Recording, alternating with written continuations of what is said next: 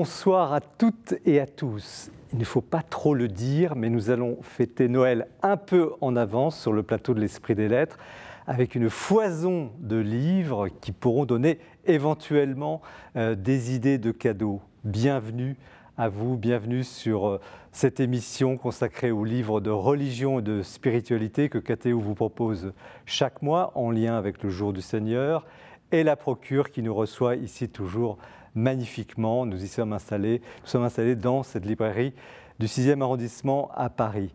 Bienvenue également à nos trois auteurs et à leurs livres qui vont nourrir cette soirée un peu spéciale. Nous les avons choisis spécialement pour euh, Noël. Isabelle de la Garandrie, bonsoir. Bonsoir. Alors vous, êtes, euh, vous avez un parcours un peu atypique, vous êtes professeur agrégé de lettres, théologienne, vous êtes engagé dans l'Église au titre de, Vierge consacrée. Et vous publiez votre second livre, après un premier ouvrage sur le, pardon. Donc cet ouvrage est dédié cette fois à l'Eucharistie, le titre Membre d'un même corps, sous-titre L'Eucharistie et l'Église. C'est publié donc chez Artege.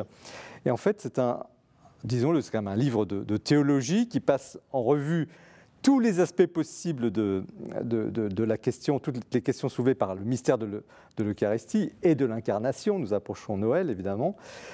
Autant de sujets difficiles que vous rendez très accessibles. C'est un livre exigeant, mais très nourrissant. Marie-Gabrielle Leland, bonsoir. Bonsoir. Alors, très heureux de vous recevoir sur le plateau. Vous êtes euh, une, spécialiste de l'art chrétien, euh, vous êtes euh, journaliste, vous êtes aussi conférencière, et euh, vous, avez l'art précisément d'aborder euh, les, peintures, les sculptures en dépassant la technicité et en portant votre, votre lecteur à, une véritable contemplation, on, peut le dire. Et là, vous publiez chez, chez Teki un florilège de l'art chrétien. Alors, je prends un peu mon élan parce qu'il y a quatre volumes.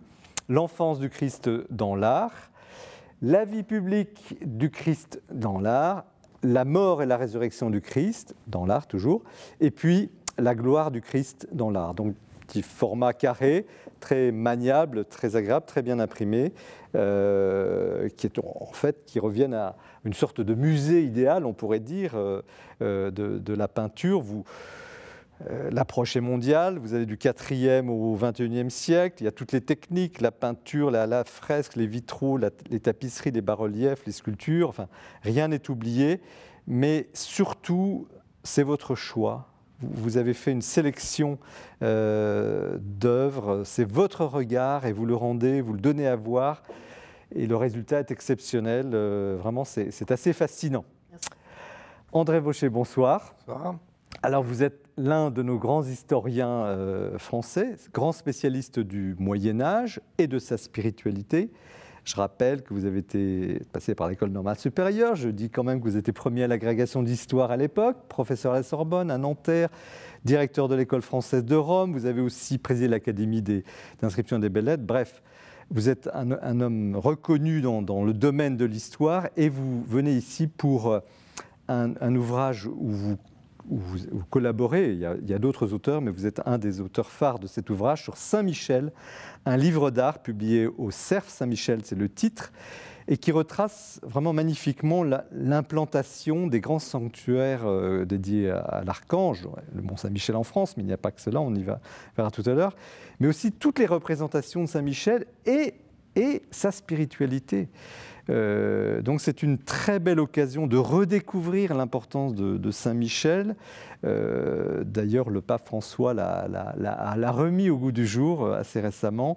Et c'est un livre d'une grande densité, d'une grande richesse. Voilà donc les trois ouvrages dont nous allons parler ce soir, qui ont tous quelque chose à voir avec, avec l'incarnation, avec Noël. Nous commençons l'émission comme à chaque fois avec un tour d'horizon de l'actualité du libraire que nous propose ce mois-ci Bertrand Deschamps. Voici venu le temps des beaux livres. Et comme chaque année, la production est magnifique. Et nous allons commencer avec deux éditeurs d'exception qui sont toujours fidèles au rendez-vous. Diane de Cellier, qui publie à raison d'un volume par an ces fameux textes, association d'un grand texte, une grande épopée, comme elle l'a fait avec la Genèse il y a quelque temps, Eh bien, cette année, c'est un texte ô combien somptueux, l'épopée de Gilgamesh, illustré par l'art mésopotamien, des dizaines de magnifiques bas-reliefs, des tablettes, bref, un livre absolument irremplaçable et de haute gamme comme elle sait les faire. Autre éditeur toujours présent, Citadel et Masno, qui, dans sa magnifique collection Art et Civilisation, nous offre un art des chrétiens d'Orient, livre complet qui est allé un peu sur les traces de toutes ces communautés durement ébranlées par les conflits et les guerres, avec un patrimoine souvent dans un état un peu délabré, mais que de belles choses, des icônes, des fresques. C'est un travail magnifique qu'a dirigé Raphaël Ziadé, L'art des chrétiens d'Orient, un volume qui restera. Et puis les questions beaucoup cette année de saints, avec évidemment Saint Michel dont il est question, mais aussi deux ouvrages que je voulais signaler qui ne sont pas des livres d'art, des formats plus petits, avec une anthologie de textes et d'illustrations. Le premier s'appelle Jean-Baptiste le passeur de lumière, que l'on doit à Pascal Léger, et le deuxième de Françoise Bonnardel est centré sur la figure de Saint Christophe. Voici deux saints sur lesquels il n'y avait pas grand-chose et nous nous en réjouissons. Et puis la quintessence, si je peux dire, du livre d'art, c'est la monographie de peintre. Et là, dans ce domaine, les éditions Taschen font merveille avec un magnifique œuvre complet de Bruegel. Bruegel, ce peintre qui nous touche tellement parce qu'il semble décrire nos propres vies à la manière d'une bande dessinée, avec de magnifiques scènes d'hiver, sous la neige, ce que Charles-Henri Roquet appelait la ferveur des hivers. De neige, il est évidemment question dans le très beau Blanc Histoire d'une couleur que l'on doit à Michel Pastoureau, un ouvrage tellement attendu, tous les aspects du blanc, le blanc du deuil, le blanc de la pureté, un livre étincelant avec lequel Michel Pastoureau clôt une aventure éditoriale commencée il y a 20 ans avec le bleu. Et moi, avec cette chronique, je clôt une autre aventure et à vous, chers fidèles amis d'Esprit des Lettres, je souhaite un magnifique Noël. Merci Bertrand pour cette évocation de beaux livres, pour votre passion pour les livres communicatives. Nous commençons l'émission avec le livre d'Isabelle de la Garandrie, intitulé Membres d'un même corps, l'Eucharistie et l'Église. C'est euh, chez Artege. Alors, ce n'est pas un livre d'art, mais c'est un livre de théologie, euh, d'approfondissement et qui, justement, dans ce contexte de, Noël, est très utile un petit mot sur vous quand même, parce que tout le monde, euh, on ne vous, connaît pas forcément, et on a envie de savoir, vous êtes donc vierge consacré, je le disais au début de l'émission, vous êtes aussi professeur dans un lycée. Racontez-nous en quelques mots votre, parcours. Euh, eh bien, tout simplement, euh, je suis, j'ai cheminé vers ma vocation tout en me formant aux lettres euh, à la Sorbonne. J'ai suivi des études de lettres pour être professeur de lettres. Puis bon, sans raconter tout mon parcours vocationnel, c'est vrai que pour moi, il y a eu un moment très fort dans ma vie lors du sacrement de réconciliation, ce qui fait que j'ai un goût spécial pour ce sacrement et que je lui ai consacré ma première recherche théologique, mon premier ouvrage. Euh, et peu à peu, j'ai cheminé. Et pour moi, un endroit où porter du fruit, c'est le monde, la vie ordinaire. Je suis très marquée par la figure de Madeleine Delbrel. Donc peu à peu, ça, l'enracinement dans un diocèse, puis plein d'autres raisons, euh, m'ont fait cheminer vers la vie consacrée dans l'ordre de. Pas religieuse au sens strict, mais vous êtes consacrée. Et par exemple, vous êtes allé aujourd'hui, vous aviez cours dans, votre lycée. Vous êtes là avec votre croix Non, bien sûr. Je respecte la neutralité d'État dans, mon lycée euh, public. Ça ne vous empêche pas de témoigner euh, autrement? Autrement, je crois qu'il y a à vivre tout simplement en geste, et notamment dans, dans le service du frère. Et enseigner, je crois que c'est une des très belles missions qui nous est offerte. Donc je suis ravie de l'accomplir. On sent le, professeur, parce que vous écrivez de façon très claire sur un sujet complexe. Pourquoi euh, ce thème du corps, de l'Eucharistie, de l'Église, de l'incarnation, puisqu'on approche euh, de, Noël? Alors il y a une double raison. Déjà, dans ma recherche théologique, quelque chose qui me marque, moi, c'est ce lien entre le jeu de la foi, le JE, la foi, et le nous ecclésial, l'Église que nous formons. C'est vraiment quelque chose qui traverse toutes mes réflexions. Et euh, quand je cherchais un sujet, parce qu'à l'origine, c'est vrai que c'est une réflexion qui est venue de mes études de théologie, et euh, je me suis demandé pourquoi nous chantons Devenez ce que vous recevez, devenez le corps du Christ. C'est très bien, je chante avec beaucoup de foi. Mais finalement, de quoi est-ce que je parle quand je dis corps du Christ Ça a été le point de départ, tout simplement. Alors, qu'est-ce que c'est le corps du Christ? Qu'est-ce que c'est l'Eucharistie? Parce que tout le monde euh, a ce mot à la bouche, mais c'est vrai, quand on vous lit, on, comprend justement qu'on ne sait pas, ou qu'on ne sait pas tout, qu'on n'a pas tout compris, et peut-être vous-même n'avez pas tout compris. Comment pourriez-vous résumer euh, pour nos téléspectateurs cette notion, enfin, l'Eucharistie, le corps du Christ Ça me semble bien grand, je crois déjà que c'est un mystère qui nous dépasse, je ne prétends pas l'avoir compris.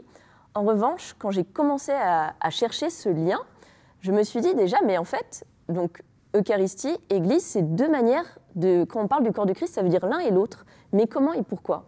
Et pour traiter ça, je me suis dit, en réalité, il faut partir de cette notion de corps, le corps et relation. Et donc, ben, j'ai commencé à cheminer avec la jeunesse, tout simplement, l'histoire du corps de l'homme magnifiquement créé à l'image de Dieu et qui l'a perdu, euh, enfin qui n'a pas perdu, mais qui a perdu sa ressemblance à cause du péché originel, qui s'en est détourné. Et finalement, alors je retraverse l'ancienne euh, alliance, le Premier Testament, pour essayer de voir combien toutes les, alliances sont des manières de nous réunir progressivement dans cette communion originelle avec le Seigneur, mais que finalement, cette, euh, ce lien et dans le corps du Christ nous est redonné seulement ultimement dans l'Eucharistie, mais en même temps, ça nous est donné, mais nous avons toujours plus, par ce, qui, ce corps du Christ qui nous est donné, à le devenir les uns avec les autres, ici et maintenant, et plus tard. Et quelle est la foi de l'Église catholique? C'est spécifique à l'Église catholique quand même. Mhm. enfin, les Églises orthodoxes aussi, les protestants d'une certaine manière. Mais quel est le spécifique de l'Église catholique quand on dit Eucharistie Qu'est-ce que c'est que l'Eucharistie? Alors, c'est vrai qu'on parle beaucoup, nous, chez les catholiques, de présence réelle. Et c'est quelque chose d'important et d'essentiel. Hum, mais plus que de spécificité uniquement catholique, c'est juste, je crois qu'on hum, a vraiment à redécouvrir, nous justement, c'est la grandeur de ce qui nous est donné. On a une grande foi eucharistique chez les catholiques, on en parle, mais souvent on la déconnecte un petit peu du réel. On va se dire, je vais à ma messe, je vais prendre mon temps d'adoration. Et c'est magnifique, mais ça va aussi avec euh, les autres. On n'est pas euh, chrétien tout seul. Et hum, je ne suis pas sûre que ce soit directement spécifiquement catholique, mais c'est vrai que nous, on met l'accent profondément là-dessus, et notamment sur l'adoration. Et pour devenir ce corps du Christ, on ne peut pas ne pas se soucier de l'autre. Si mon frère est souffrant, il faut en même temps que ça aille avec le temps d'adoration que je viens de prendre. Est-ce que euh, l'actualité un peu, dramatique, euh, en tout cas bousculée de, l'Église et de l'Église de France en particulier, vous a poussé à écrire ce livre? Ça ne m'a pas poussé directement, mais ça a été un encouragement, puisque euh, le mémoire initial à l'origine de ce livre, ben, quand j'étais en train de retravailler pour publier et écrire et publier ce livre, on a eu toutes les révélations qui sont arrivées à ce moment-là sur les différents abus sexuels et la pédocriminalité. C'était un encouragement justement pour cette interdépendance dans le grand corps du Christ que nous formons les uns avec les autres. Si nous formons ensemble le corps du Christ et que nous avons à le devenir toujours plus, comment puis-je ne pas prêter attention à mon frère qui est en souffrance? Et c'est dramatique, mais on n'a pas su écouter les membres les plus souffrants, à l'inverse de ce que nous demandait Saint Paul dans sa première épître aux Corinthiens. Donc je l'ai vu vraiment aussi comme un appel. Justement, je pense que toujours plus penser en termes de corps du Christ que nous recevons et que nous devenons, est une invitation à nous soucier de ceux qui souffrent, mais également à se dire comment nous, ensemble, on va réagir face à ce, cet énorme virus, ce cancer qui nous ronge. Et quel est votre, votre bon, le diagnostic, vous venez de le faire, mais votre préconisation euh, c'est, vous avez dit, bon, l'adoration c'est bien, mais il faut aussi penser aux autres. La notion de communion aussi, vous insistez beaucoup là-dessus. Oui. Qu'est-ce que c'est que la communion? C'est un peu impensif, on dire la communion. Bon, il y a la communion, effectivement, sacramentale, mais il y a la communion de, des frères et des sœurs qui forment l'Église. Comment vous pourriez la... Qu'est-ce que vous pourriez nous dire de ça? Qu'est-ce que vous avez compris de la communion de l'Église? Pour moi, euh, je pense que c'est vraiment quelque chose à redécouvrir. Justement, c'est pour ça que je pense que redécouvrir les deux acceptions de corps du Christ, c'est essentiel pour aujourd'hui. On, ne peut pas considérer l'un sans l'autre, elles se tiennent la main. Et euh, et trop souvent, dans nos messes du dimanche, on va se retrouver par groupe d'affinité, ou peut-être pire encore, on parle beaucoup d'archipel pour le catholicisme aujourd'hui, où chacun vit sur son îlot. Mais peut-être que redécouvrir justement profondément ce sens de la communion euh, pourrait nous aider à refaire ensemble quelque chose et non pas simplement de manière séparée. Et pour revenir quand même sur que ai-je compris de la communion, il y a Jean-Marie Tillard, que je cite, dans mon livre, qui dit Comment des frères ayant fait Eucharistie pourraient-ils encore être en désunion ensuite? Je pense que c'est quelque chose à redécouvrir tout simplement pour ne pas critiquer son frère dès la sortie de la messe. C'est pas un peu idyllique quand même comme vision? Je pense qu'il y a un côté idyllique, mais je crois qu'on n'y pense pas assez aussi. Et peut-être que ben, ressavourer ça, se dire je reçois le corps du Christ et peut-être que j'ai à sortir de ma zone de confort et à rester simplement avec ceux avec lesquels je me sens bien, c'est une invitation. Et le catholicisme, la suite du Christ, c'est aussi exigeant. Pourquoi ce sacrement est-il à ce point combattu? Est-il combattu Dans le euh, sens où certains disent mais tout ça c'est une explication mais c'est pas vrai, il n'y a pas de présence réelle, ou d'autres qui disent mais euh, à quoi bon communier si on n'est pas ensuite en communion, euh, et ainsi de suite. Il y a beaucoup beaucoup de débats sur ce, thème. On l'a vu aussi d'ailleurs pendant le confinement. Il y a une période où il n'y avait pas l'accès à, l'Eucharistie et c'est un sujet quand même qui est jamais tranquille l'Eucharistie. Pourquoi? Déjà parce que c'est un mystère plus grand qui nous dépasse. Donc évidemment, déjà, il y a un acte de foi à poser. Si je reste simplement à ce que je vois, je ne vais pas aller euh, nulle part, enfin, je ne vais pas beaucoup avancer. Euh, je pense que c'est le premier point. Ensuite, je pense que c'est l'endroit où nous recevons euh, le plus et profondément la vie aussi. Et nous avons à nous enraciner et à en vivre. Mais, euh, mais, nous sommes tout simplement attaqués, nous avons plein de tentations aussi. Donc euh, peut-être qu'une des premières tentations qui peut surgir en nous, c'est de nous couper de cette source-là et des grâces dont nous avons à vivre, tout simplement. Comment Dieu, dans, dans sa grandeur, peut-il se donner en nourriture? Pour certains et pour d'autres religions, c'est absolument scandaleux, impensable. Vous parliez de l'incarnation au début, et bien c'est ça, c'est exactement aussi le mystère de l'incarnation. Dieu se fait chair. Et c'est à la fois quelque chose d'inouï et qui nous sauve, et en même temps, c'est un scandale absolu, euh, c'est dans, la Bible. Euh, que, Dieu lui-même prenne notre chair et soit pleinement Dieu et pleinement homme, finalement, tout procède de là. Euh, c'est ce qui nous permet d'être sauvés. En même temps, c'est un acte inouï de foi à poser. Et le Christ lui-même, justement, c'est complètement dans la suite du mystère de l'incarnation, nous donne pleinement son corps lors de la dernière scène. Et... Alors, on, verra tout à l'heure avec Gabriel Leblanc des, des, des, scènes justement représentées. Pourquoi Dieu, je vous pose une grande question, mettez-vous un peu à sa place, pourquoi Dieu a-t-il choisi la, la, nourriture, le repas, pour entrer en communication avec l'homme? Je, ne sais pas, je ne suis pas dans le dessin de Dieu. Vous avez un parallèle J'ai une petite idée, oui. quand même, néanmoins, c'est que je pense que quand on ne mange pas, tout simplement, on défaille. C'est quelque chose aussi de vital. Nous avons besoin de nourriture pour entrer en relation. Et le pain, c'est l'aliment de base de notre nourriture humaine, alors que le Seigneur se donne sous l'aspect, euh, dans le pain, c'est aussi tout simplement nous dire qu'il veut vraiment nous donner la vie, peut-être avec un petit V et avec un grand V.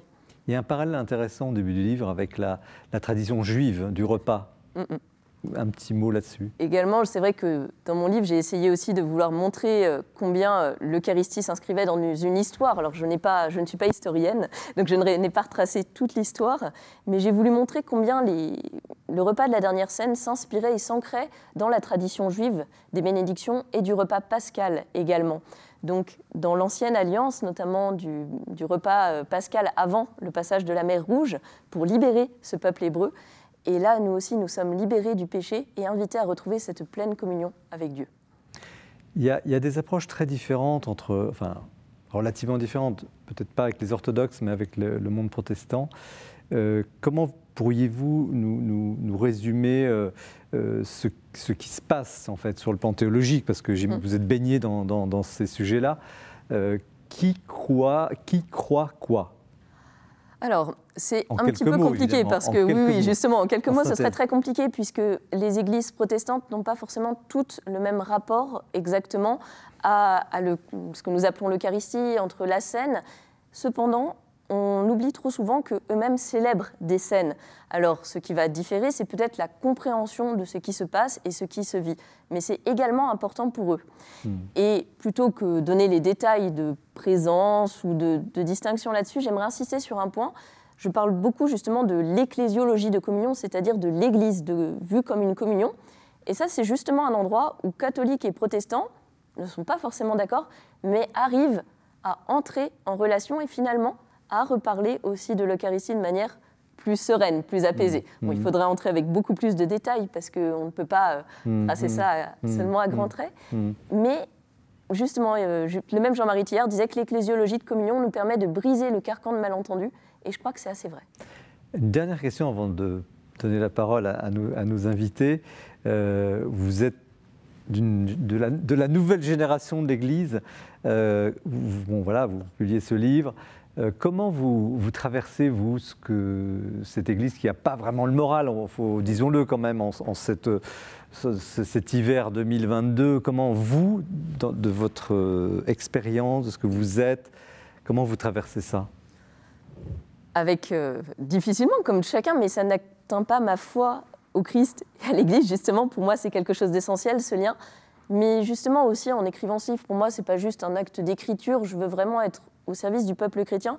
Alors c'est vrai par l'écriture, mais en essayant d'être oreille justement au sein de, de ce corps du Christ et en prêtant attention à ceux qui ont à se confier et à parler. Je crois que c'est une manière aussi d'aider progressivement à retisser des liens.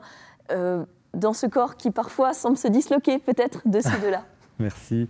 Marie-Gabrielle Leblanc, alors vous avez, vous, un regard d'historienne de, de l'art. Je ne euh, suis pas théologienne, mais, vous n'êtes enfin, pas théologienne, mais justement, ça j'aimerais bien avoir votre réaction sur, sur mais ce. j'ai toujours beaucoup aimé la, la liturgie. donc. Alors, comment ce, projet, ce livre qui, qui, qui revisite euh, l'Eucharistie, un sujet. Bah, j'aimerais faire deux- difficile. Deux remarques euh, différentes. euh, euh, de par mes, mes centres d'intérêt et mes, mes, mes occupations professionnelles, je, je suis très, très souvent immergé en milieu copte-orthodoxe en, en Égypte et en milieu orthodoxe euh, byzantin, en particulier en Roumanie, enfin en Europe de l'Est.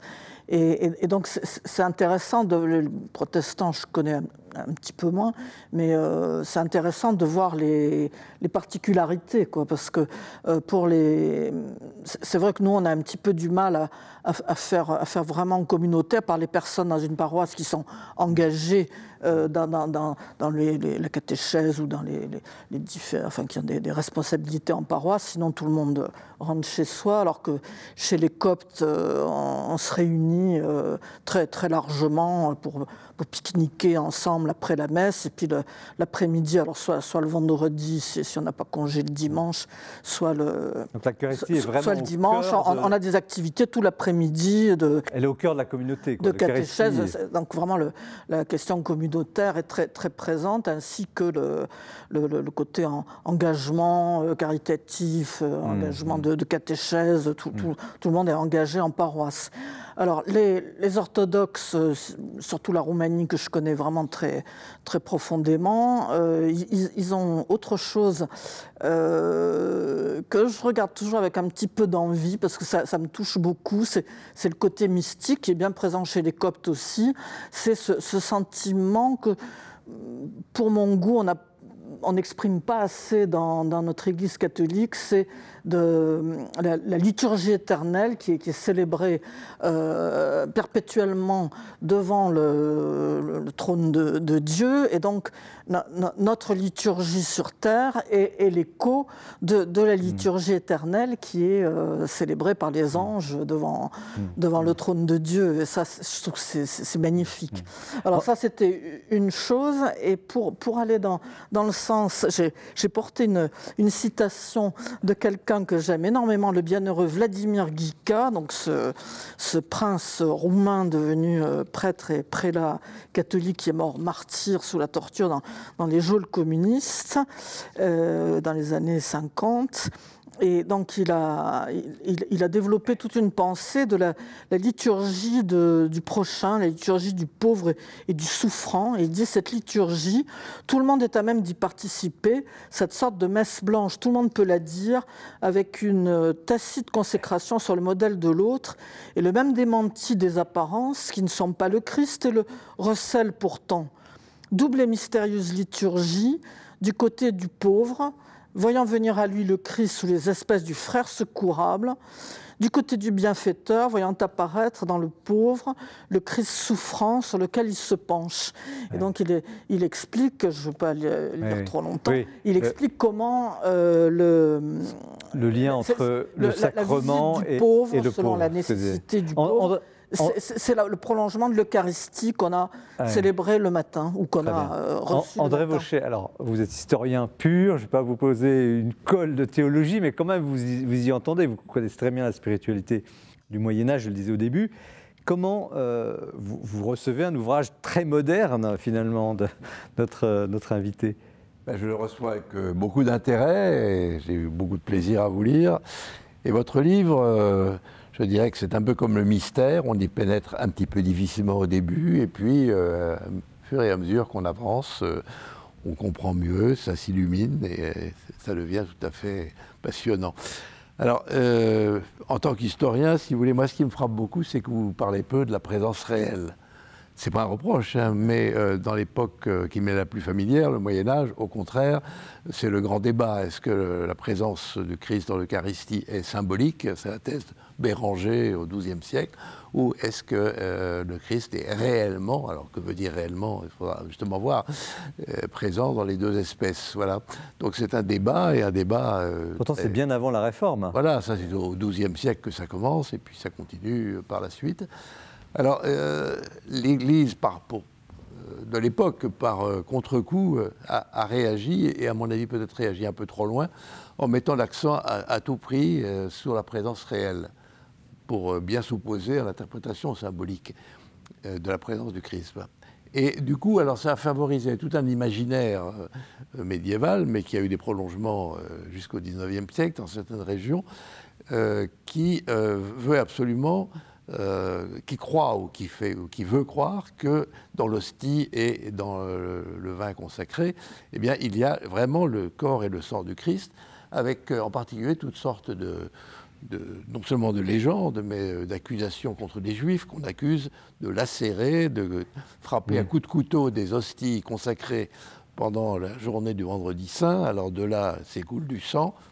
Euh, le miracle des billettes, mais des miracles des billettes à Paris euh, est, fameux, mais il y en a eu des centaines mm, dans toute la chrétienté. Donc ça a développé, si vous voulez, l'idée que euh, vraiment, l'hostie, c'était le corps au, sens physiologique du terme, mm, mm. et qu'il euh, y avait du sang, et que si on tapait dedans, ben, ça, saignait. Voilà. Mm. Il y a eu toutes sortes de miracles aussi autour d'hosties qui avaient brûlé et qui, étaient devenues euh, rouges ou noires, et alors on, a créé tout un culte du saint sang autour de ça. Isabelle Lagarandée, on est allé trop loin dans, cette direction?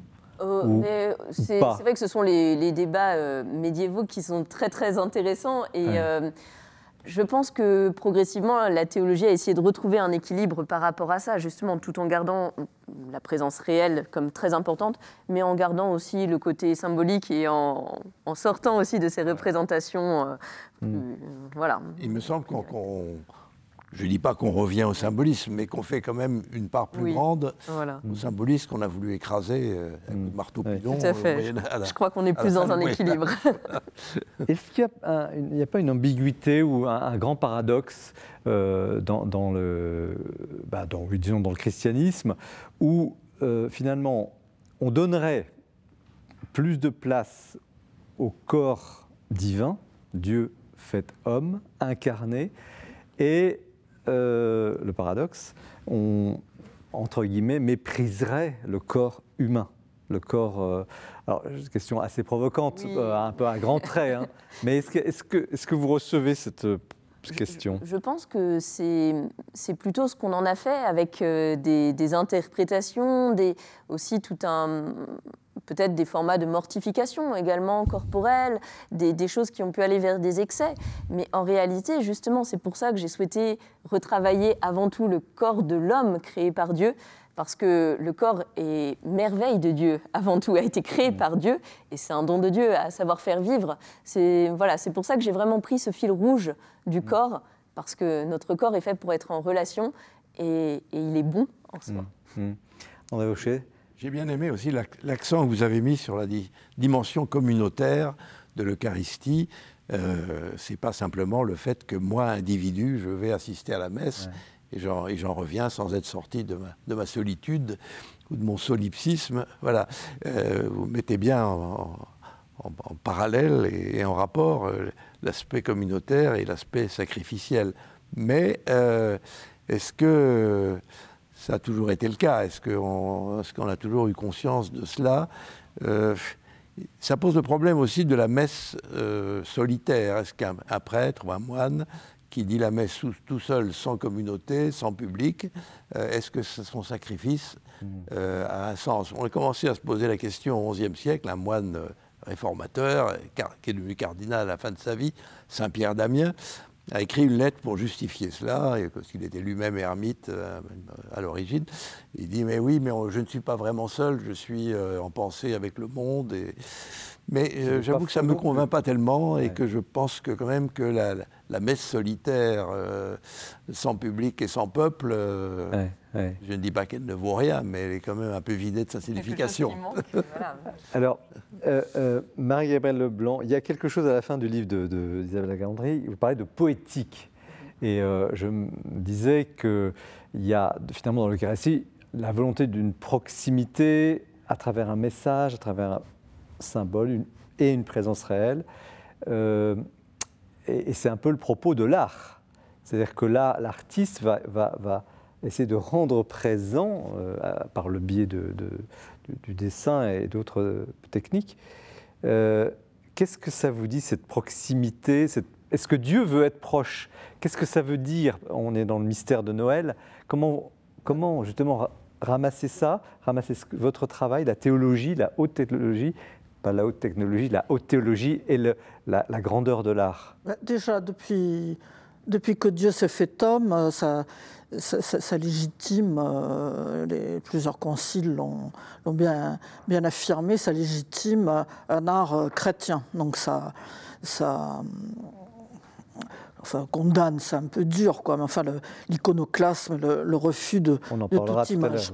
Bon, euh, ça c'est une chose. Et puis, euh, euh, ce qui est important, enfin en tout cas nous, les historiens d'art chrétien, ça nous touche énormément, c'est la, beauté de Dieu. Bon, chacun sait que Dieu est la, bonté parfaite, la, euh, justice parfaite, mais la, beauté, on n'y pense pas forcément. Et j'ai regardé le, la, messe à Cotignac de, pour le, 8 décembre célébrée par euh, Monseigneur Ray euh, sur CNews et l'homélie était en grande partie sur la, beauté de Dieu, donc ça c'est mm. quelque chose qui m'a énormément touché toute ma vie. Euh, le, Christ, c'est la, la, beauté parfaite, Dieu est l'auteur de toute beauté, donc c'est la mission de, de l'artiste de faire, euh, enfin d'essayer de, faire euh, euh, transparaître cette, beauté de Dieu. L'Eucharistie est aussi une œuvre d'art, beauté. bien sûr, et à nous aussi d'en faire des œuvres d'art autour de nous. Très bien. Alors voilà, merci Isabelle de la Garanterie. Membre d'un même corps, l'Eucharistie et l'Église chez, chez Arthès, un livre, un livre de théologie, mais un livre qui ouvre énormément de, de perspectives, d'horizons. nous poursuivons l'émission avec euh, le coup de cœur qui est présenté ce mois-ci par Jean-François Rode. Restez bien avec nous, nous allons aborder maintenant, euh, plus proprement parlant, l'histoire de l'art euh, dans la deuxième partie de cette émission. Je voudrais vous recommander ce soir un ouvrage remarquable, Les Jésuites, Histoire et Dictionnaire, qui paraît dans la collection Bouquins un travail énorme qui a demandé des années de, préparation et de mise au point et qui sort aujourd'hui, non pas sous la direction de, deux jésuites, mais sous la direction de deux historiens de grande classe, euh, Pierre-Antoine Fabre et Benoît Pierre, avec évidemment beaucoup de collaborateurs, dont dont de nombreux jésuites. Et donc, l'originalité de cet ouvrage, c'est que c'est à la fois donc une histoire et un dictionnaire. Et c'est pas si souvent que ça que nous avons une histoire qui nous prend la compagnie de Jésus depuis les origines jusqu'à vraiment aujourd'hui. Avec, disons, au moins trois accents. Le premier, c'est que le livre insiste sur le fait que la Compagnie Jésus n'est pas d'abord un ordre religieux qui, après, euh, décide de faire telle ou telle chose, des collèges, des universités, ça. Non. D'emblée, la Compagnie de Jésus est fondée par et pour la mission. Et euh, cette, euh, cette, caractéristique missionnaire est fondamentale pour comprendre les jésuites c'est d'ailleurs le sens aussi du quatrième vœu que les jésuites font au pape. Ce n'est pas du tout un attachement personnel. Vous vous souvenez peut-être que Ignace et ses compagnons, qui s'étaient rencontrés à Paris, vont à Venise, ils désirent aller euh, prêcher aux infidèles, si possible subir le martyr. Comme ils ne peuvent pas partir parce que la, mer est, est fermée, ils décident de rester ensemble et d'aller se mettre à la disposition de celui qui sait le mieux où sont les priorités euh, missionnaires de l'Église, le pape. Deuxième caractéristique, ce, livre aussi euh, contredit euh, l'idée qui nous parcourt souvent un peu la, tête, qui est que il y a eu une première compagnie qui a été, vous savez, supprimée par le pape en 1773, brillante, flamboyante, extrêmement influente et aussi d'ailleurs suscitant énormément d'ennemis. De, et puis euh, donc après la, la, reconstitution de la compagnie en 1814, eh bien une une compagnie beaucoup moins rayonnante un peu fermé, même carrément réactionnaire.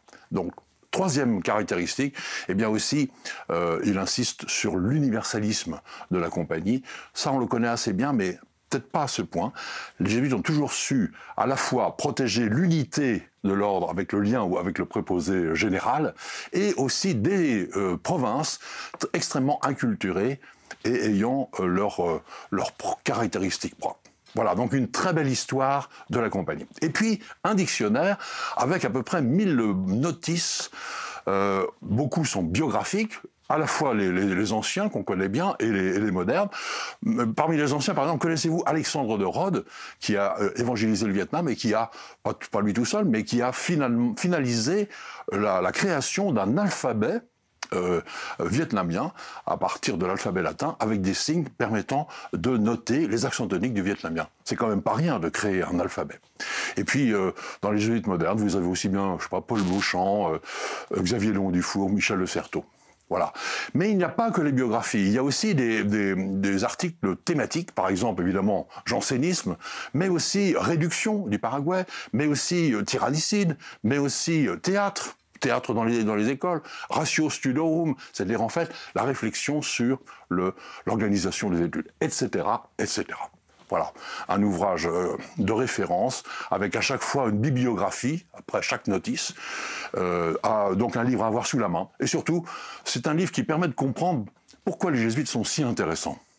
Merci Jean-François. Présentation passionnée euh, des jésuites. Cela ne nous étonne pas, en tout cas complète effectivement cet ouvrage extrêmement intéressant. Nous poursuivons l'émission avec euh, les quatre volumes euh, présentés par Marie-Gabrielle euh, Leblanc, donc chez Teki, sur une sorte d'histoire de l'art autour de la, figure du Christ, avec donc l'enfance, la vie publique, la mort et la résurrection, et puis la gloire du, Christ. Donc, petits ouvrages, un, format très facile, très bien, très bien imprimé, et à chaque fois une notice, une présentation de, vous qui, commentait, mais qui allait plus loin justement que la, technicité. Un mot quand même sur vous, votre expérience, parce que c'est pas banal de. Vous avez consacré votre vie à, à l'histoire de l'art chrétienne. Complètement. Depuis c'est ma passion depuis l'âge de 6 ou 7 ans, depuis que je sais lire. Euh, c'est une vocation personnelle. Mais, mais, il y a quelque chose de plus chez vous, parce que vous n'êtes pas seulement une, technicienne de l'art. Ah non, non. Vous, vous, vous, lisez à travers l'œuvre, euh, finalement, l'âme de l'œuvre. déjà, les, les, artistes des siècles passés, c'est un peu comme mes, mes grands amis. Et, et, puis tout, tout ça, tout ça est, est, vraiment vivant pour moi. Et je, et je souhaite transmettre. J'ai toujours aimé transmettre même, euh, même petite, quand j'avais lu un livre, j'aimais le, le, raconter dans la cour de récréation aux autres. comment avez-vous travaillé? Parce qu'il y a des milliers, j'imagine déjà là, il y en a, il y en a je ne sais pas combien il y a bah, d'images. Il y a, 100 œuvres par, euh, par volume. Par hein. volume, c'est le, format de la collection. 400 déjà. Mais, mais des, représentations du Christ, euh, c'est ah bah innombrable. Il y, en a des milliers. Bon. Bah, Comment avez-vous sélectionné C'est le fruit de, de, de 30 ans de, de travail. Donc, euh, mais c'est sur les des livres, critères... on, met 30 ans pour, pour les écrire. Sur des critères de beauté, sur des critères de signification bah, euh, J'ai fait, fait 30 ans de, de, reportage avec le photographe John Paul, auquel il faut, il faut rendre hommage, puisque mm. bon, il est il est parti euh, au ciel en 2018, donc il, savait que ses livres étaient en préparation, mais bon, il n'a pas pu les voir publiés. Euh, donc on a, on a sillonné le, monde entier à la recherche des, traditions chrétiennes et, de, hmm. et des, des, des, œuvres d'art euh, pendant 40 ans pour famille chrétienne et puis après pour France catholique. Et, et donc bah, je, je, me trouve à la tête d'une énorme photothèque. Et Alors, quand vous avez, cha- par- cha- chaque œuvre, je on l'a photographiée sur place. Par exemple, bien sûr, mais sur la nativité, par exemple, Bon, c'est le premier volume, et, et, bon, il y a, il y a- il y a ensuite euh, l'adoration des mages, l'épiphanie, etc., l'enfance de Jésus. Sur la nativité, vous avez, je sais pas, 400 images. Comment, Bah, qu'est-ce qui vous guide pour choisir Bah, je, je- je- je sélectionne et puis après j'élimine, j'élimine, j'élimine avec beaucoup de soupirs et de, et de regrets euh, pour que ça fasse un ensemble cohérent. Et, et- et ce, ce qui a plu à mon éditeur dès, dès le départ, euh, c'était le, le fait que, que ça aille du 4e au 21e siècle. Donc il y a des, des artistes chrétiens de- d'aujourd'hui, vivants ou euh, disparus récemment. Et puis Orient et Occident, ça c'est c'est un petit peu rare parce qu'en général les, les gens sont, sont spécialisés sur une période ou une région de... Si vous aviez à nous, à nous- à nous, à nous décrire finalement l'histoire de l'art chrétienne par grande époque, quelle j'ai- J'aime serait-elle? bien Les- aller entre l'Orient et l'Occident chrétien. tout Oui, le temps. mais, mais dans le temps, quelles seraient les grandes phases de cette histoire de, cette histoire de l'art chrétien? Alors, il faut bien voir la différence En- entre, en- en grands entre traits. l'Orient et l'Occident. Donc, Ouais. l'Orient évolue très, très, très lentement. C'est son charisme d'être un petit peu immuable, aussi bien du point de vue euh, de la pensée, spiritualité, liturgie et Mm. art. Euh, tan- tandis que l'Occident, c'est comme un kaléidoscope. hein. Si, si vous passez en revue 2000 ans d'art chrétien en Occident, bon, bah, depuis la- l'art des catacombes, l'art euh, Mm. euh, carolingien, pré- pré-roman, roman, euh, gothique, euh, la Renaissance, etc. Mais s'il y a eu des moments de rupture, ou je sais pas, la Renaissance, ou même dans la technique même, qui auraient marqué cette histoire de l'art bah, chrétien c'est c'est pas la technique qui est importante, c'est plutôt la, la spiritualité. Il y a un double mouvement. Je, je renvoie à, à un article que j'ai publié la, la semaine dernière, je crois, dans France catholique, sur euh, justement sur 2000 ans d'art euh, catholique. Alors c'était le, le point de vue catholique. Euh, c'est euh, on- dans- dans- en, en Occident, euh, y il y a une- époque, par exemple l'époque romane, où Dieu c'est le, tout autre. Le Christ n'est pas souffrant sur la croix, euh, c'est le, Christ en majesté. euh, Et puis à partir du XIIIe siècle, fin XIIe, on commence à représenter les, souffrances du Christ, parce qu'il y a les cathares, il y a l'islam qui nie que le Christ est mort euh, sur la croix. Donc on veut montrer que le Christ, a- on dit toujours le doloris, le doloris, oui, mais c'est à, à certains, certains moments, euh, il y avait besoin de montrer les, les souffrances de- du Christ sur la croix, les souffrances de la passion. Et il y, a- il y a un double mouvement, c'est-à-dire qu'à la fois l'art euh, répond aux besoins des, des- des- des- chrétiens et, et- et- et- et s'inspire de la spiritualité de, de l'époque. Par exemple, Saint François d'Assise, les stigmates, donc ça va changer le regard sur la passion du Christ au XIIIe siècle. Et dans, dans- dans l'autre sens, l'art influence aussi la, la civilisation enfin, euh, euh, de, de- l'époque. ouais. Rome, par exemple, au XVIIe siècle, est l'inspiratrice de, de la civilisation européenne. Qu'est-ce qui est le plus représenté? C'est la croix ou, d'autres situations dans la vie Euh, du Christ? la, la Vierge Marie et la croix, je dirais, le plus. La Vierge Marie, vous préparez un, un cinquième Oui, tome, il oui, faut le dire. C'est mon éditeur m'a bien recommandé d'en parler. On n'aura donc, pas oublié de le donc, dire. euh, Mais donc, euh, j'ai pas pu, pour différentes raisons, euh, publier le, le livre Mm. sur la vie de la Vierge Marie cette année, mais ça sera pour, l'année prochaine, Et- dans un an, dans la même euh, collection. Est-ce qu'il y a une- un âge d'or où vraiment euh, ça aurait été le, le summum de, de l'art chrétien Non, non, non. Alors ça, ça, je me suis battue toute ma vie. Il y a, y y des tas de, de catholiques qui disent oh, après la romance, le gothique c'est déjà la décadence, la Renaissance on n'en parle pas. Et le, euh, le- Non, non, En non. peinture, à, à chaque même, fois, ça répond aux besoins d'une époque. Donc le- l'art baroque euh, européen, c'est un très grand moment de, de l'art chrétien, très, très, très important. Et- mais il faut, il faut comprendre chaque, chaque époque, il faut se, se plonger dans... Oui, mais aujourd'hui, on est plutôt en basse eau quand même, Aujourd'hui, en, en termes de créativité euh, artistique, euh, alors, picturale, en tout cas en peinture. ma- malheureusement, depuis Maurice Denis, euh, l'Église catholique, c'est un petit peu... enfin, désintéressé d'être mécène et d'être commanditaire. Donc il y a, des artistes remarquables, chrétiens, qui, pressent aujourd'hui l'Église d'être à, nouveau, d'être à nouveau mécène. Donc il y, avait des gens remarquables il n'y a, pas longtemps, comme, comme Henri Guérin, ou bon, vous, avez, vous avez Gucci, qui est, qui est, un artiste de on a reçu d'ailleurs sur ce plateau il, y a, deux ans. Tout à fait premier plan, oui.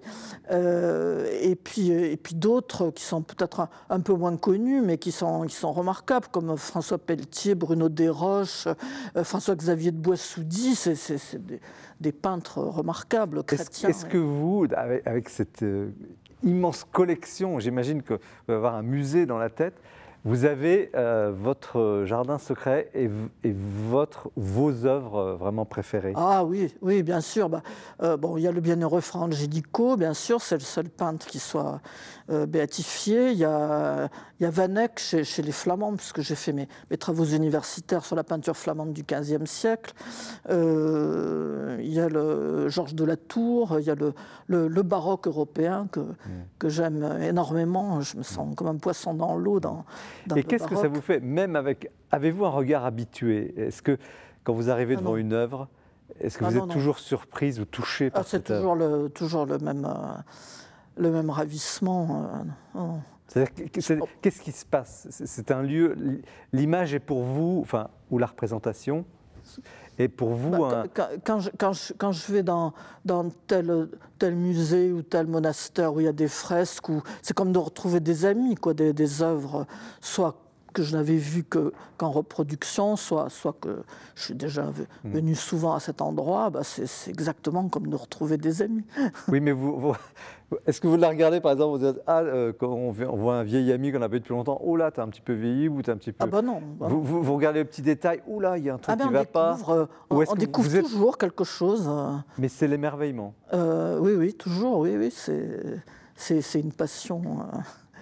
En tout cas, vous la, vous la, vous la partagez, euh, les, livres, euh, par vos notes, euh, les, notices et le choix, et vraiment, ça, ça donne bah, envie. C'est-à-dire, ce sont des livres, ce n'est pas, pas, seulement de l'histoire de l'art, c'est aussi pour inciter les gens à, méditer. ça, ça, me fait grand plaisir quand des personnes me disent ah ben, je, lis une, une œuvre tous les jours, puis ça me fait ma, ma, méditation, donc ça, ça me touche beaucoup. Est-ce qu'il y a une technique qui serait un peu reine dans l'histoire de l'art chrétien? Peinture, vitra, vitraux. Oui, la peinture, oui, bien sûr. C'est vrai, la peinture. La peinture, oui. Puis il y a tout, tous les, tout, l'art des, des, chrétiens orthodoxes et, et d'Orient, où, il n'y a que la peinture. Donc c'est, Même la fresque, les fresques, vous, vous ne... Ah ben les, fresques, oui, ça fait partie de la peinture. Oui, mais, mais oui, bien évidemment. mais quand elle est fixée sur un mur... Euh, et qu'on a très peu de temps pour euh, la réaliser, enfin, ce n'est pas un, un, un, tableau que vous allez reprendre, c'est très particulier. Ah oui, il y a 24 heures. Au bout de 24 heures, c'est sec et là, c'est fini. Et il y a des chefs-d'œuvre Sauf en Égypte où c'est de la peinture murale à sec. Ce C'est pas de la fresque, donc là, il, il pouvait prendre plus de temps. Alors là, vous évoquiez à l'instant l'art oriental, enfin, vous le qualifiez d'oriental, pardon, je sais pas. Euh, c'est curieux parce qu'il y a des icônes dans, vos, vos, sélections, mais assez peu finalement. Parce que on a l'impression que c'est un art qui serait un peu, un peu fixé, le, monde de l'icône, c'est un peu un, art un peu à part Oui, c'est très, très, très codifié. Et c'est vrai que je suis peut-être plus, plus sensible aux, fresques dans, dans l'art euh, orthodoxe ou dans l'art copte ou, ou, l'art euh, éthiopien.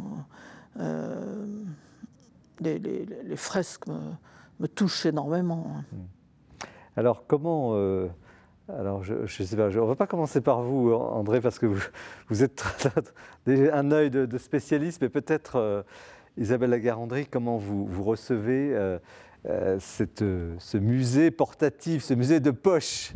Déjà, j'ai trouvé ça extrêmement lumineux. Enfin, c'est l'impression que j'ai eue. Voilà, tout simplement en ouvrant, là, notamment le volume sur l'enfance du Christ, il y a quelque chose de lumière qui se dégage. Et voilà, en, feuilletant tout ça, euh, au début, je me disais, mais comment c'est organisé? Et au bout d'un moment, j'ai cessé de me poser trop de questions et je me suis laissée surprendre justement en me disant, mais finalement, ça montre à chaque fois des, facettes du Christ différentes. C'est une vraie aide pour entrer dans, le mystère. Et voilà, donc je comprends que ça puisse servir de méditation. Et j'ai été aussi marquée par un petit mot là, à la toute fin de l'introduction, je crois, en disant ne pas hésiter à le laisser entre les mains des enfants pour qu'ils entrent par l'art dans le mystère de Dieu. Et c'est un peu une question qui m'a travaillé en me disant mais est-ce qu'aujourd'hui encore, la question de l'art, notamment en catéchèse, un petit peu en pastoral, on l'aborde finalement? Voilà. Bah, non, justement, c'est ça qui est dommage. Hein. Mhm. On montre des, dessins euh, bon, que je ne qualifierais pas par charité, mais euh, j'en pense pas moins. Et même, s'ils ne comprennent pas tout, mhm.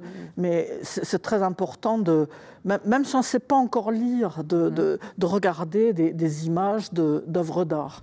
Donc de laisser traîner à la maison des quelques livres d'art et que mm. les enfants puissent s'habituer à, avoir voir du beau. On parlait tout à l'heure de, la beauté de Dieu, mm. c'est très important. André Vaucher, quel est votre, votre avis d'expert sur cette, euh, cette œuvre collection? euh, ravi euh, d'avoir cette masse de documentation que vous nous fournissez et, avec des choses des œuvres dont certaines sont très peu connues. vous avez, vous avez découvert des choses que vous ah, ne connaissiez pas Oui, il y a des choses que je ne connaissais pas, et surtout dans les, justement dans les pays euh, orientaux. Et puis il y, a beaucoup d'œuvres qui sont dans des collections particulières et que personne et, et les œuvres contemporaines qui sont finalement parmi les moins connues, paradoxalement.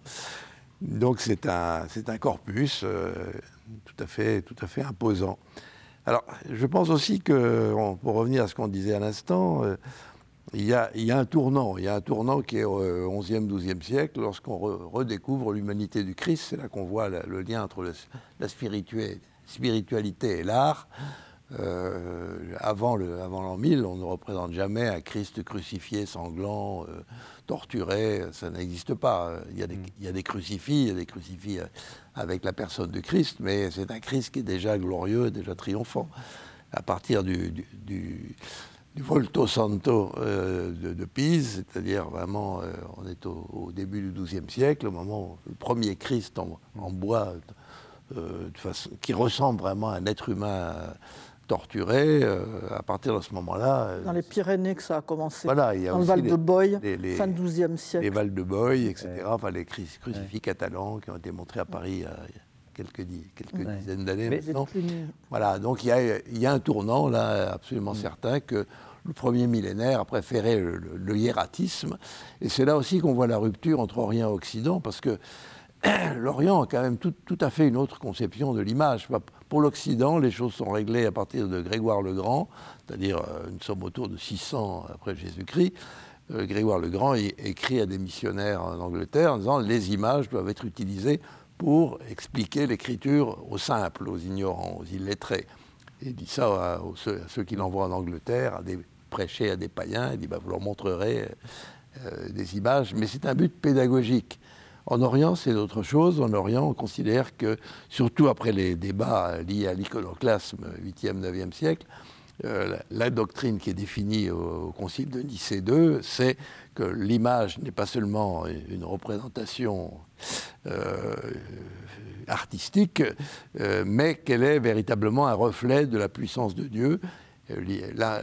L'icône devient pour, pour les, églises orientales quelque chose comme la relique en Occident. Bien sûr, on vénère aussi des reliques en Orient, mais beaucoup moins qu'en Occident. Et l'image est une sorte de, relique, de, témoin de la présence divine. Et c'est pourquoi le, genre euh, artistique n'évolue pas tellement, parce que mm. le modèle est fixé une fois pour toutes. Mais, on peut mettre des, des, variations de détails, mais on ne peut pas changer cette image miracle. Pourquoi dans, ces conditions, euh, bon, l'Église catholique, je, caricature, je vais très vite à, donner ce, feu vert, ce blanc-seing à la représentation divine, et pourquoi il y a eu cette querelle de l'iconoclaste, euh, l'interdiction de représenter le divin? Alors, pas seulement dans le monde chrétien, mais euh, dans le judaïsme, dans l'islam. Qu'est-ce qui empêche, où est le problème? Bah, de représenter le divin. D'accord, l'iconoclaste, c'est en Orient, mais alors en, Occident, on a le, bah, c'est les protestants quoi, qui, ont, qui, ont, refusé. pour quelle raison? les luthériens, euh, les luthériens ont un peu d'iconographie un petit peu, mais les, les calvinistes, pas du tout. Euh, Où est le danger? Si vous me bah, permettez. Parce que... Où est là? Où est le danger de représenter Dieu? J'ai étudié cette question récemment dans un livre sur les sanctuaires qui est paru l'an dernier. Pourquoi est-ce que les protestants se sont acharnés sur les sanctuaires et sur les images saintes et les sculptures de saints et de la Vierge? Parce qu'ils avaient l'impression qu'il y avait là quelque chose d'idolâtre. C'est-à-dire qu'on euh, revenait au paganisme, on revenait à l'Antiquité où on adorait les dieux sous la forme de statues. Mmh, mmh. Et donc, pour eux, euh, c'était quelque chose d'insupportable. Donc, euh, le statut de l'image dans la religion chrétienne n'est pas évident. Hein. Il a été interprété de diverses façons. Certains évêques, même déjà à l'époque euh, carolingienne, étaient contre le, culte des images. Donc on a des, variantes. On a finalement une voie qui s'impose, qui est celle de la représentation imagée des mystères sacrés. Mais euh, on a une réaction aussi très violente avec la réforme protestante qui proscrit l'image parce que c'était développé des images miraculeuses qui produisaient des, miracles, des guérisons, euh, des, conversions, etc. Et que euh, cela a paru absolument scandaleux. Je pose la question à l'ancien directeur de l'école française de Rome, qui est une grande école d'histoire donc au cœur de la ville de Rome que vous avez dirigée. Mais il se trouve quand même que nos amis et frères italiens dans les programmes scolaires, ont de véritables programmes d'histoire de l'art et d'histoire chrétienne. Absolument. Alors pourquoi, dans, cette France, certes laïque, mais quand même latine, on n'arrive pas à, transmettre cette, connaissance Mais ça fait euh, des, décennies qu'on en parle. Euh, on a fait toutes sortes de, pétitions, on a créer des commissions euh, ad hoc, etc. On n'est jamais arrivé à créer en France un enseignement de l'histoire de l'art dans l'enseignement secondaire. Navrant, c'est accablant. C'est grave. Pas seulement pour l'art chrétien, l'art en général n'est pas enseigné, alors qu'en Italie, euh, c'est courant. Et, les, catholiques pratiquants, euh, il y, y, en a beaucoup qui s'intéressent pas du tout à l'art chrétien. Enfin, c'est il y a aussi dans le clergé quand même une certaine indifférence Absolument, vis de l'art, considéré un peu comme un, luxe inutile. moi, je suis un peu jalouse quand je vois les, comme les Italiens sont hein, effectivement formés depuis, depuis le, le, primaire, je ne sais pas, mais enfin au moins ah depuis le collège. mais de quoi a-t-on peur, André Vaucher? Pourquoi l'éducation bah, nationale, pour être clair, pense qu'en, France, a peur de l'histoire de l'art? Au nom de la sacro-sainte laïcité, on a peur, de, on a peur que ça devienne de la propagande religieuse les choses comme il y a, Il y a des conférencières du Louvre qui, euh, qui, doivent faire une, euh, une visite euh, pour, pour des, des, élèves de n'importe quel âge. Et le professeur dit alors surtout rien de chrétien. Voilà. Moi j'ai été quelques années avec Monseigneur Rouet, l'évêque de Poitiers à l'époque. On, était, on nous avait invités à Saint-Savin pour rencontrer des gens du patrimoine, etc. Et alors chacun faisait un peu euh, intervenait en disant ce qu'il expliquerait à des élèves ou à des enfants. Et alors les gens qui étaient là disaient oui, alors euh, il, y avait une, a une représentation à Saint-Savin de l'Apocalypse. Alors évidemment, l'Apocalypse, aujourd'hui, personne ne sait plus ce que c'est. Hein. Et alors le chef des guides disait Oui, oui, alors moi, quand je fais visiter ça à des élèves, je leur dis que c'est comme les cauchemars quand ils voient des dragons dans leurs cauchemars. Oh. Bon, mais c'était atterrant. Je veux dire, oh. à ce moment-là, il aurait mieux valu qu'ils ne disent rien que de dire des Alors, peut-être pour donner un peu d'espérance quand même, je trouve euh, voilà, que dans les nouvelles spécialités, on peut enseigner un petit peu d'histoire de l'art tout de même en, humanité, littérature, philosophie. Mais c'est vrai qu'il convient de donner aux élèves d'aujourd'hui des clés, en fait, pour entrer dans l'art. Souvent, ils n'ont pas les ah clés, justement, parce que le rapport à la Bible, les textes, ils ne connaissent pas. Donc, en donnant tel ou tel texte, en veillant justement à en parler de manière très laïque, ça leur donne des clés. Finalement, ils comprennent mieux. Mais c'est vrai que ça reste du, du saupoudrage. et voilà. Alors, oui. voilà. Isabelle, Isabelle euh, vous êtes vous, vous chargez d'une grande mission là, parce que vous, vous allez devoir transmettre euh, le goût euh, de l'histoire de l'art. Et merci à à, Marie-Gabrielle Leblanc de, nous introduire, de nous réintroduire dans cette beauté à travers ces quatre, euh, quatre volumes euh, magnifiquement euh, commentés et, illustrés et imprimés. Vraiment, c'est un, bonheur de les, de les feuilleter, de les méditer. L'équipe de Teki a fait un un très bon travail de très mise en travail page. d'édition, il faut le souligner, et c'est en plus euh, facile à transporter. Avec des extraits des, des, des, œuvres des, qui sont dans les marges, un petit peu comme des enluminures. Très bien. En tout cas, voilà, une belle œuvre. Nous allons parler maintenant du livre, de l'imposant ouvrage bibliochère euh, sur Saint-Michel, avec l'historien André, André Vaucher. Mais maintenant, il y a un, un portrait qui est très important que, Mathilde Mailleux va nous, présenter de, quelqu'un qui était venu sur ce plateau en, octobre 2018 et qui était euh, un homme d'une très grande valeur qui est disparu il y a, peu de temps et euh, c'est une forme d'hommage et je me souviens, enfin ces livres m'ont beaucoup marqué, je me permets de, vous faire part de cette remarque personnelle. Et voilà, Mathilde va... Euh, écoutons Mathilde Mailleux.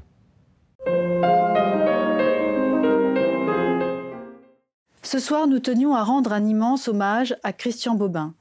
Christian Bobin était un poète et un grand écrivain. C'était un enchanteur. Oui, il savait enchanter notre vie avec ses mots. Et puis, c'était un homme qui était comme un serrurier de l'âme. Il savait ouvrir la porte de notre cœur sur un monde plus vaste, plus beau, plus juste, plus serein, plus fraternel, plus humain. C'était un homme de foi, il ne s'en cachait pas. C'était un homme qui plaçait son espérance dans les évangiles. C'était un homme rare, un homme d'une immense gentillesse, au rire joyeux, communicatif, au rire tonitruant même, un homme qui était rare donc, comme je le disais, et que nous avons eu la chance de rencontrer plusieurs fois ici. Alors son œuvre est immense, la littérature est endeuillée, et nous, ses lecteurs, eh bien nous sommes en plein désarroi. Mais son trésor, il nous le reste, je vais vous jeter pêle-mêle des titres que vous connaissez, que peut-être d'autres vous les découvrirez. Vous allez redécouvrir peut-être un bruit de balançoire, la présence pure, la part manquante, l'homme joie, la nuit du cœur, la plus que vive, et puis tant d'autres encore, et puis ces deux derniers, le muguet rouge, et puis les poètes sont des monstres. Et puis il y eut l'homme qui marche, et puis il y eut le Christ au coquelicot, et bien sûr, le très bas, qui est une sublime évocation du Saint d'Assise. Pour terminer cette chronique, je voulais vous raconter une anecdote. Il y a quelques années, à l'occasion de la sortie de La Nuit du Cœur, parue chez Gallimard, nous l'avions reçu à la librairie. Je l'avais rencontré, nous avions parlé, il y avait beaucoup de monde. Et beaucoup de lecteurs, d'admirateurs ont fait la queue pendant longtemps pour le rencontrer et faire dédicacer leurs livres. Et puis j'ai remarqué un jeune couple qui, était, qui se tenait loin et qui prenaient un soin tout particulier à être toujours, toujours les derniers de la file. Alors que je m'approchais du jeune homme, il me dit cette chose absolument sublime. Il me dit Vous savez, pour moi, rencontrer Christian Bobin, c'est très très important, car grâce à lui, je lis. Alors ce soir, c'est l'homme joie qui s'en est allé, mais nous tenions encore une fois à lui dire toute notre gratitude, vraiment, pour tout ce qu'il nous a apporté. Merci Mathilde pour cette magnifique évocation euh, que nous partageons effectivement. C'est un grand homme, mais c'est aussi la force des livres de pouvoir euh, retrouver euh, justement la grâce du livre, de pouvoir retrouver ce qu'il a été, le meilleur de ce qu'il nous a donné. Nous poursuivons l'émission avec le, le, beau livre, le grand livre sur Saint-Michel aux éditions du Cerf euh, André Vauchet, qui est un, grand historien, est un des auteurs de, cet ouvrage qui fait une sorte de fresque des grands sanctuaires, mais aussi de l'histoire de l'art autour de Saint-Michel, de l'archange Saint-Michel. On va maintenant découvrir un peu qui est l'archange Saint-Michel. D'abord, un petit mot sur vous, André Vauchet. Comment vous, vous, vous pourriez vous définir? Comme un historien du Moyen Âge et de la spiritualité et également comme un passeur entre euh, les historiens français et les historiens italiens, puisque j'ai vécu 18 ans en Italie, donc je me sens chez moi quand je suis là-bas, tout autant que quand je suis Et c'est un peu l'histoire aussi de ce livre. Voilà, alors ce livre euh, apparaît comme une euh, série d'articles, sous la forme de... Mais en fait, ce n'est pas une collection d'articles simplement, c'est le fruit d'un travail de collaboration. La plupart des gens qui publie euh, dans ce livre, ont travaillé ensemble depuis une vingtaine d'années sur euh, Saint-Michel, son culte. Euh, nous avons organisé ensemble une demi-douzaine de colloques. Il y a beaucoup d'Italiens, hein, voilà, en, en, Italie, en France aussi, au Mont-Saint-Michel.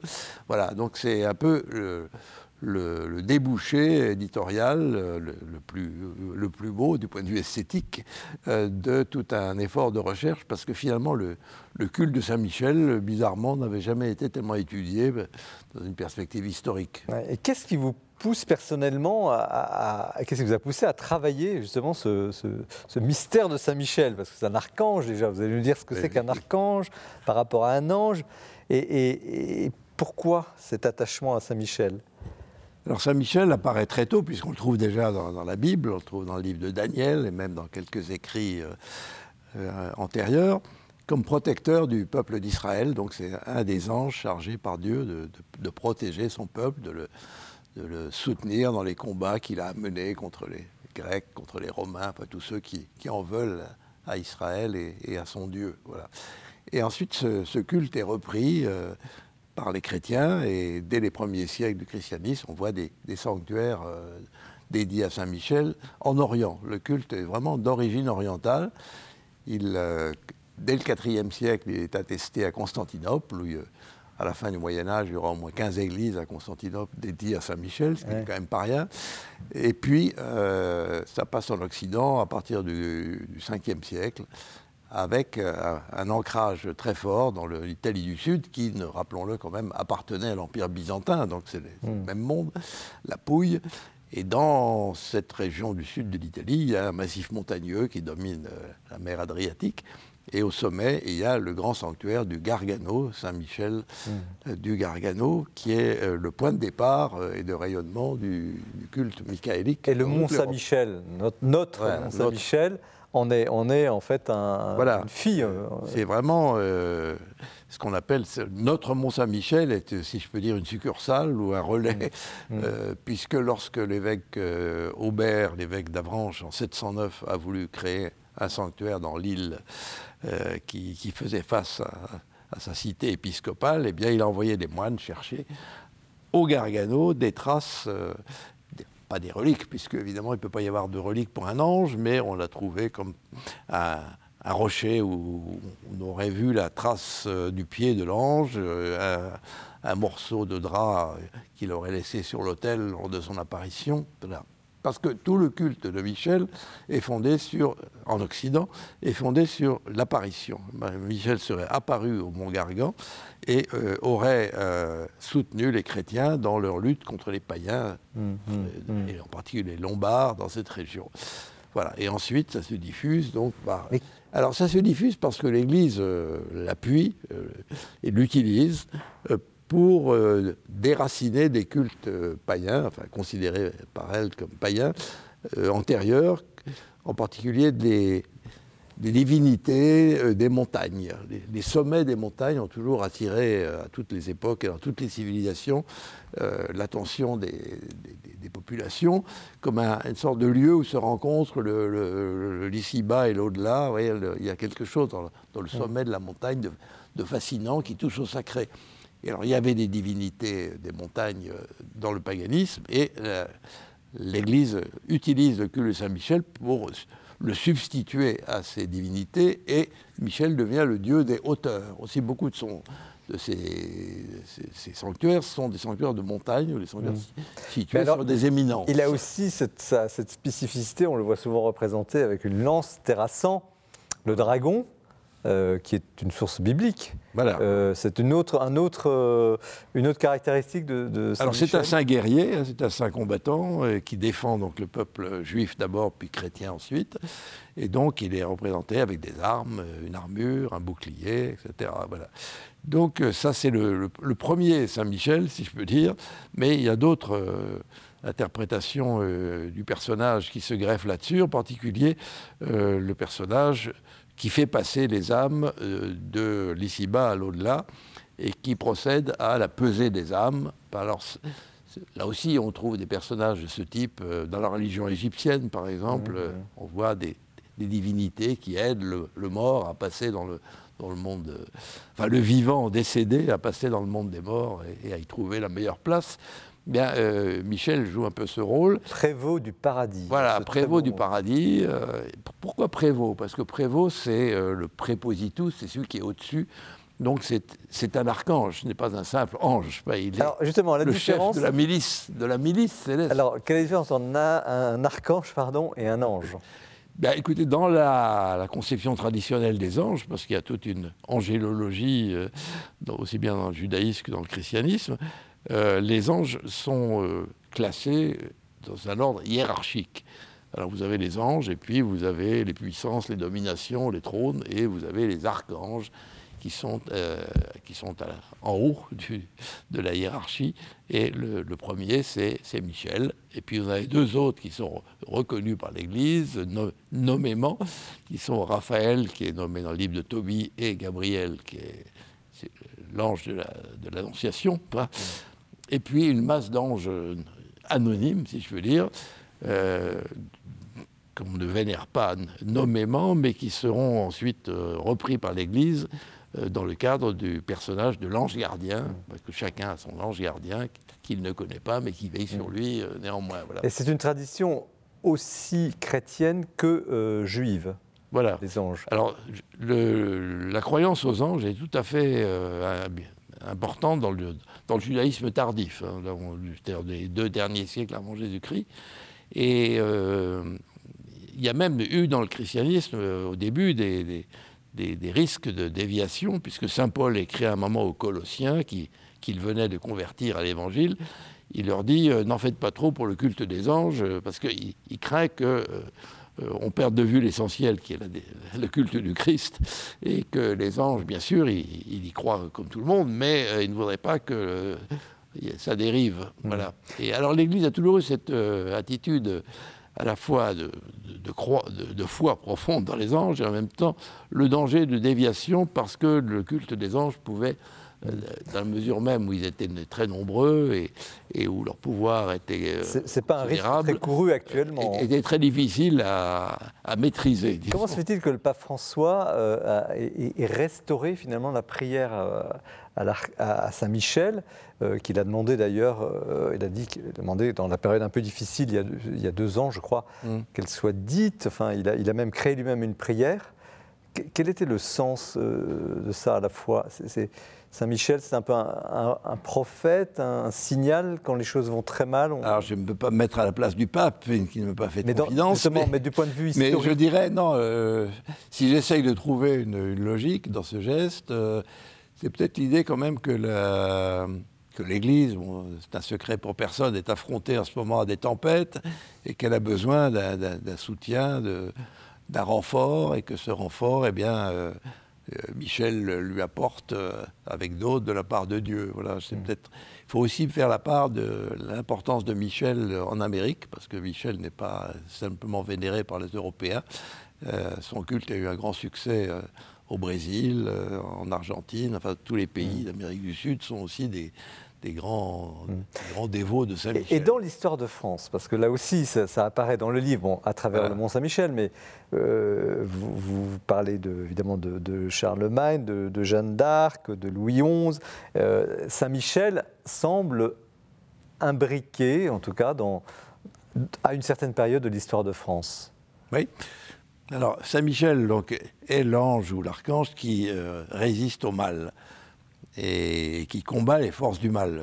Bien sûr que Dieu les combat, mais Dieu, on ne le voit pas, il est loin, on, a du mal à l'imaginer, tandis que Michel est son, représentant, si je peux dire, sur Terre, dans ce combat, dans lequel il, intervient personnellement certaines occasions.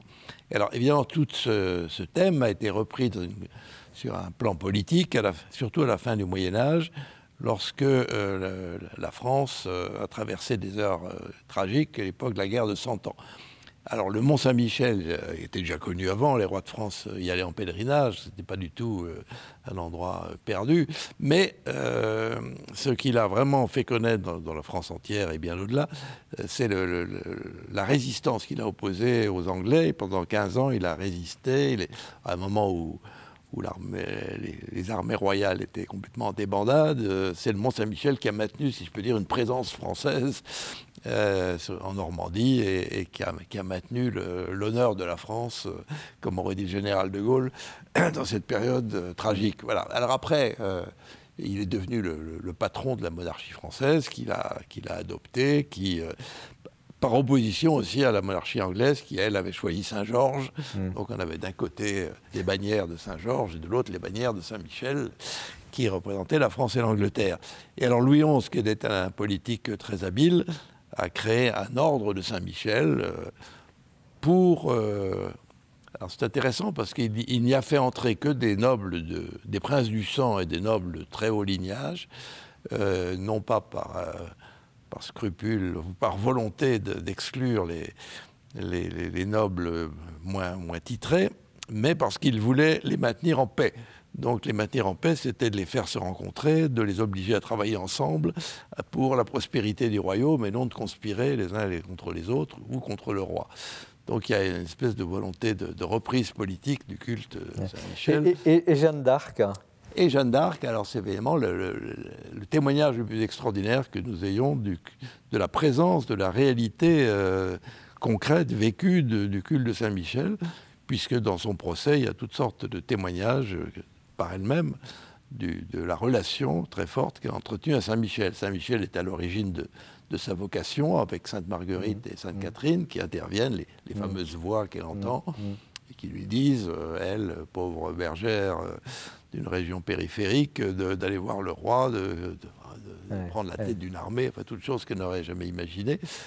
Et donc euh, Saint-Michel la suit dans son, dans son périple, et finalement, euh, elle, à un moment, elle dit, je, quand, quand, elle est prisonnière à Rouen, elle dit, je l'ai vu, il est entré dans ma cellule, et il m'a dit cela, il m'a dit telle chose, il m'a dit de ne pas me décourager, de ne pas me laisser abattre et elle, euh, elle en donne un portrait presque visuel, mais pour elle, c'est quand même surtout une voix.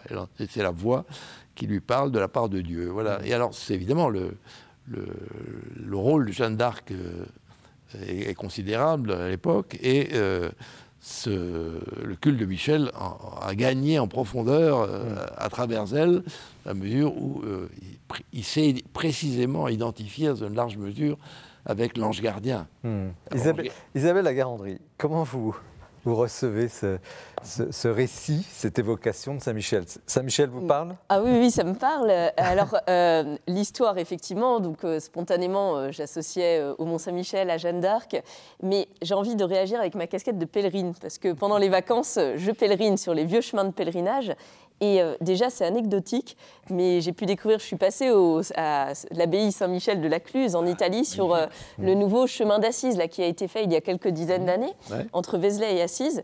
Et j'ai découvert grâce à ce livre qu'en réalité, François avait une profonde euh, Saint-François pour les anges et notamment pour Saint-Michel. Et je l'ignorais en y passant. Donc mmh. déjà, j'ai découvert quelque chose. Et, euh, et, je me suis demandé, puisque j'ai aussi fait euh, le chemin de Saint-Jacques de Compostelle, c'est vrai qu'on est à une époque de renouveau des pèlerinages. Mmh. Est-ce qu'il y a un petit peu des choses comme le Codex Calixtinus, des choses, des textes un petit peu anciens, traditionnels C'est un, livre qui a retrouvé, qui raconte justement un petit peu le pèlerinage à Saint-Jacques de Compostelle, qui raconte... Mmh pas mal de choses. On a des traces, en tout cas, de, mm, mm. ce qui se vivait au, Moyen Âge.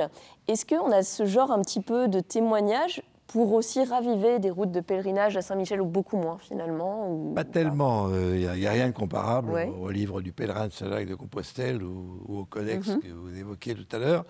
Il y a énormément par contre de témoignages iconographiques on a des, milliers euh, d'images de, Michel dans, toute la chrétienté euh, occidentale et orientale. justement, Marie-Gabrielle Leblanc, vous, comment vous... simplement pour dire que euh, Michel n'est pas simplement un saint catholique, disons. Euh, son culte est extrêmement bien répandu dans le monde orthodoxe, en Russie. Alors, il est très vénéré. Marie-Gabrielle Leblanc, vous connaissez bien ce monde-là, mais déjà le livre en lui-même, bah, l'œuvre. Je, me suis, dès qu'il est paru, je me suis précipité pour l'acheter. je l'ai dévoré. Bon, je, connais bien la, plupart des lieux qui sont, qui sont évoqués sur, la, la, route de l'ange, cette diagonale qui part de l'Irlande, l'Angleterre qui traverse la, France et l'Italie. J'ai amené très souvent des, groupes euh, culturels chrétiens au Gargano, dans, les Pouilles. Et, euh, donc, euh, mais, publier aujourd'hui, c'est quand même un peu très familier. C'est quand même osé peut-être de publier aujourd'hui un livre sur Saint-Michel. Ah bon? Non, je vous pose la question. Non. Si, ça peut, Non, C'est quand même pas un sujet. euh, enfin, si les anges sont à la mode, on va en ça parler. peut Bah, paraître moi, très rétro. Si, si, si, J'ai toujours été passionné par, euh, par l'angéologie. Enfin, j'ai beaucoup, co- comme je vais beaucoup dans, dans les, les sanctuaires orthodoxes en, en Europe de l'Est, donc euh, j'ai- beaucoup étudié les, les- les neuf cœurs des anges et toute la- tous les attributs de, de tout- tout- toutes ces gradations, et ces, ces- ces vocations différentes des, des anges. Les, orthodoxes ont gardé les, sept archanges que nous avions jusqu'au Concile de Trente, puis le Concile de Trente c'est, nous a recentré sur euh, seulement, seulement trois archanges, et euh, donc euh, bon, c'est, Oui, c'est un, monde- un très familier. euh, pour moi, ça, ça m'est extrêmement familier, et bon, c'est... je- je- Est-ce que, est-ce les, anges sont vraiment des, des, des- des- des amis qui me sont très chers. Enfin, je, Est-ce qu'il y a un phénomène de mode Parce que quand on va dans des rayons euh, euh, à la procure, certainement, mais dans des débris, Mm. euh, euh, disons, qui ne seraient pas attendus sur le plan religieux, il y a des rayons impressionnants euh, sur l'angéologie, c'est-à-dire. Oui, il y a- à euh, boire et à manger. Qu'est-ce que c'est alors Qu'est-ce que c'est que cette angéologie euh, a- il y a le meilleur et moderne le pire. Absolument. Absolument. Mais pourquoi aujourd'hui Pourquoi aujourd'hui ça reviendrait? C'est quand même curieux. Parce qu'il y a un certain spiritualisme, je dirais pas spiritualité, hein. c'est un spiritualisme qui aime bien euh, spéculer sur ce qui est ou serait spirituel au sens de non charnel, non visible, et Mm. en même temps qui porterait une dimension religieuse. Il y a euh, des tendances en, en ce sens. Mm. Isabelle Agaranti, vous le constatez ça dans, euh, chez vos élèves par exemple Alors, mes élèves, pas forcément directement. Je pense plutôt là en termes de proches, parce que c'est vrai que dans l'éducation nationale, on ne parle pas forcément Ouais. directement de ces sujets-là. Euh, et beaucoup sont musulmans, qui plus est, donc ils ont aussi un rapport aux anges. Mais, euh, mais on n'en parle pas directement. Mais c'est vrai que dans mes proches, il y a un. Voilà, bon, alors chez les catholiques, c'est une chose, mais il y a aussi toute la spiritualité. Le spiritualisme, c'est effectivement un, un mot plus juste. New Age aussi, qui parle beaucoup des anges. Et je pense que oui, c'est ce besoin de, de croire en plus grand et en même temps la peur peut-être de se faire enfermer, mais à tort, dans, dans une religion plus classique sans doute.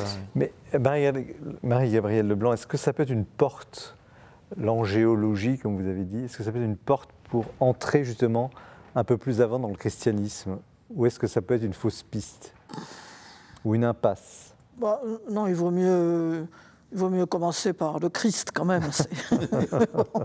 Euh, le Christ, la, la Vierge Marie, mais, euh, mais enfin, c'est. bon. Mais il y, avait- il y avait une question que, que, que j'avais envie de, de lancer parce que pour les, les orthodoxes et les chrétiens d'Orient disent jamais Saint Michel ou Saint Gabriel, c'est toujours l'archange Michel, l'archange Gabriel. Euh, je trouve qu'ils ont un, un petit peu raison. Est-ce qu'on a raison, nous les catholiques, de dire Saint Michel, Saint Gabriel, Saint Raphaël? Euh, parce que la, la sainteté, c'est le propre d'un- homme qui essaie de se conformer à l'évangile et de suivre le Christ, alors que les, les, les- les anges et les archanges, euh, bah, ils ont choisi une fois pour toutes, pour toute éternité. Donc, euh, je Ils n'ont pas de corps pour le coup. Et justement, ils ont fait le bon choix. Ils n'ont ils n'ont pas de corps, euh, Isabelle Non, justement, ils n'ont pas de corps. Je, je ne connais pas l'histoire, mais j'imagine que ça a été pour marquer leur proximité avec Dieu, tout simplement. Ce qui est saint et ce qui appartient à Dieu. Donc, je pense que dans ce sens-là, mais on peut entendre également euh, la vision plus orientale. Oui. Mais je pense que le retour de, enfin, si on peut dire, de- du culte de Saint-Michel, ou en tout cas de faveur de Saint-Michel, c'est lié aussi, comme vous le disiez, à, à cette redécouverte aujourd'hui des itinéraires sacrés et qui- sur lesquels se lancent des gens qui, euh, probablement sou- souvent, n'ont pas de pratique religieuse euh, régulière, en tout cas, et qui euh, veulent mettre leurs pas dans les pas de ceux qui les ont précédés, retrouver des lieux ou, découvrir des lieux euh, qu'ils ne connaissent pas en général et qui sont euh, très beaux, empreints de spiritualité, là, on peut le dire. Voilà. Donc je pense que le, on, on a recréé depuis 20 ou 30 ans des chemins de Saint-Michel. Euh, il y en avait, depuis Paris en particulier, les, les apprentis parisiens, les compagnons, jusqu'à la Révolution, euh, devaient obligatoirement aller faire le, le chemin de Saint-Michel et revenir en groupe, euh, groupe de jeunes. Alors, un- il y a un lien entre euh, Saint-Michel et les jeunes et les enfants. Il y a au, au Moyen Âge, au XVe siècle, il y a des pèlerinages d'enfants qui quittent leur famille et qui vont en, groupe, en groupe de jeunes. Alors, enfants, ce pas des bébés, évidemment, mais des, mmh. Mmh. adolescents de 13, 14, 15 ans qui partent euh, au Mont-Saint-Michel. Alors, pourquoi?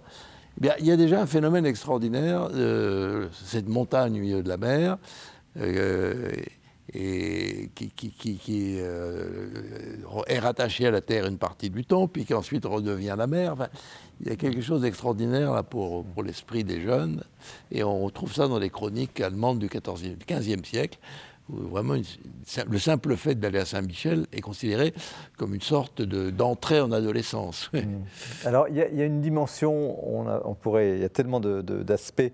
Euh, mais peut-être euh, en cette période de Noël, enfin qui approche de Noël, la, la question du combat spirituel, parce que c'est quand même très lié à Saint-Michel. Alors, est-ce que c'est quelque chose du passé? Est-ce que c'est au contraire, peut-être une dimension importante et qui, dans cette spiritualité peut être euh, retrouvée Oui, ça je le pense euh, complètement. Je pense que le combat spirituel est... Qu'est-ce que c'est que le combat spirituel?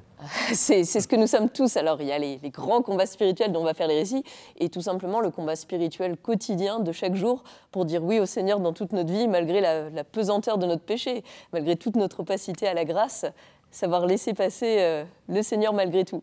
Alors il y a ça, et puis il y a les, grands combats, les, grandes eaux, quand on a l'impression que, tout prend les flots et, qu'on est perdu.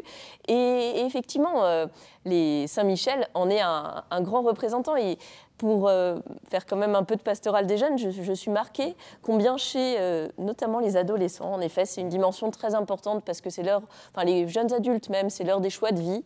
Et, et c'est pas simple. Et, la figure de Saint-Michel marque dans ces cas-là. C'est celui qui terrasse le dragon, c'est celui qui permet d'avancer. Alors, l'émission arrive déjà à sa fin et euh, je voudrais vous poser une dernière question à tous les trois, la même question, puisque Noël approche et que, si j'ai bien regardé, il y a toujours euh, beaucoup d'anges autour de la crèche. Euh, quelle serait votre évocation pour ce Noël 2022 qui est quand même un petit peu morose? Euh, une œuvre d'art, euh, une pensée, une idée, quelque chose qui pourrait euh, aider nos, amis téléspectateurs qui nous font la, grâce et la fidélité de, suivre l'émission. Qu'est-ce que vous pourriez dire pour ce Noël 2022 Donc, je ne sais pas qui veut commencer. Ce sera le mot de la fin pour chacun. Avoir les, les yeux absolument fixés sur le Christ, parce que lui ne déçoit jamais. Et on n'est pas chrétien, on n'est pas catholique, on ne va pas à l'église pour le, le Père Antel. Ou euh, voilà, on, y va pour rencontrer Jésus, pour rencontrer le Christ et avoir vraiment une relation euh, d'amour, d'amitié avec lui. Donc il faut s'accrocher à lui euh, plus que jamais. André Gaucher ben, je, reprendrai cette idée de combat spirituel. Il me semble que c'est quelque chose qui, qui retrouve peut-être une certaine actualité en liaison avec le contexte politique. Depuis, depuis 40 ans ou 50 ans, on ne connaissait plus la guerre. Tout à coup, on se retrouve en situation de guerre, comme si euh, ça tombait du ciel, si je peux dire. Donc, euh, je pense que un saint comme Michel, par exemple, peut retrouver aujourd'hui une actualité qu'il n'avait sûrement pas il y a 30 ans.